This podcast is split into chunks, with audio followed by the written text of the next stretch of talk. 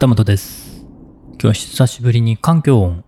を背景にちょっとだけ入れてます。え先日ね、京都、氷が降りまして、なんか京都だけじゃなくて、日本のあちこちでも降ったみたいなんですけれども、その前にね、ちょっと雷がね、ゴロゴロなってて、ちょっと雲行きがね、怪しく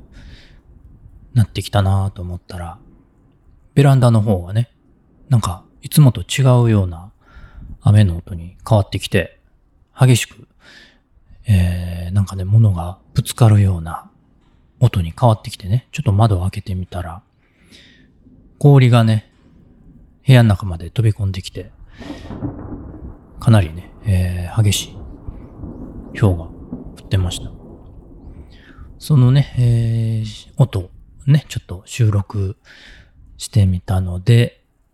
どうですかね？聞こえますかね？ちょっと背景に入れてみました。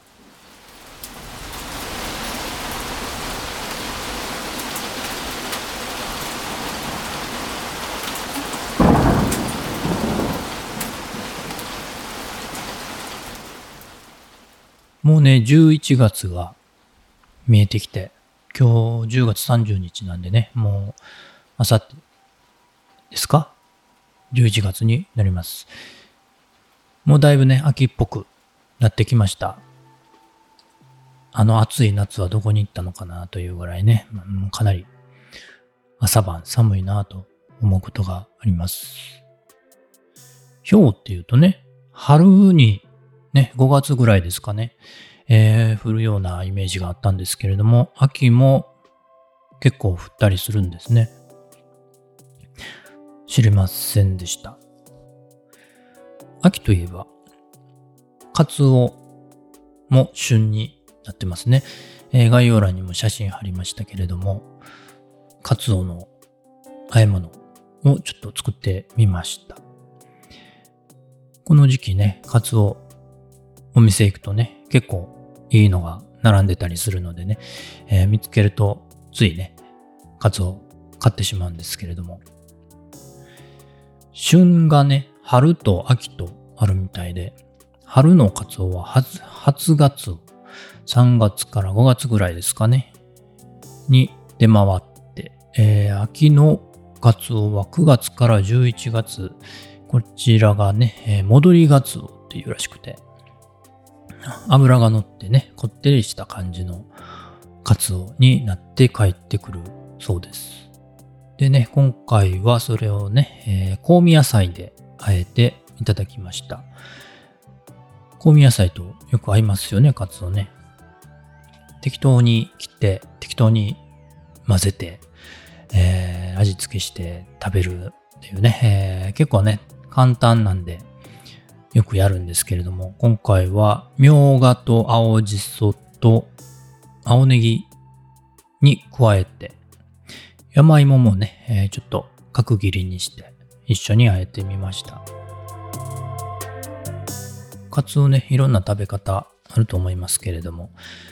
ね、えーもしおしおすすめの食べ方あったら、コメントいただけると嬉しいです。このね、カツオなんですけれども、オメガ3脂肪酸というね、えー不飽和脂肪酸。えーこれはね、体内で固体にならないので、結構体にいいとされている。普通ね、えー油ってね、体内入ると固まっちゃいますよね。えー固まってなかなか抜けきれないので、あんまり油取りすぎるのも良くないなという話もあるんですけれども、このね、えーカツオに含まれているオメガ3脂肪酸っていうのは、不飽和脂肪酸ということで、体内で固体にならない液体のままらしいんですね。別のポッドキャスト、えー植物採集の方でね、甘色の神の乙女とアマニ油というね、配信をしてるんですけれども、そちらの方でもね、オメガ3の話してるんですけれども、まあ体にけれども、体内でね、生成できないので、必須脂肪酸としてね、えー積極的に取り入れましょうというものなんですけれども、このね、えー、オメガ3脂肪酸がカツオに多く含まれているらしいです。まあ、魚ね、青魚系には結構多く含まれてるみたいで、えっ、ー、とね、あんこうですか？あんこうが一番多いのかな？で、イワシとかも多いみたいですね。あと、サバとかね、青魚系に多かったりするらしいんですけれども、このカツオもね、えー、結構たくさん含まれてるみたいでね、今の時期。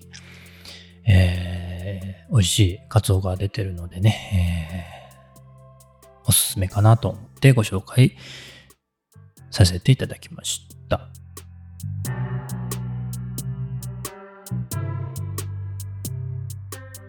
前回少し紹介していた、あの、ポッドキャストのイベントの話、ジャケ聞きというね、えー、話しましたけれども、えこれは何かというと、支援金を集めて開催する、まあ、いわゆるクラウクラウドファンディングですか？で、えー、目標金額を設定して、支援金が到達すれば、その企画を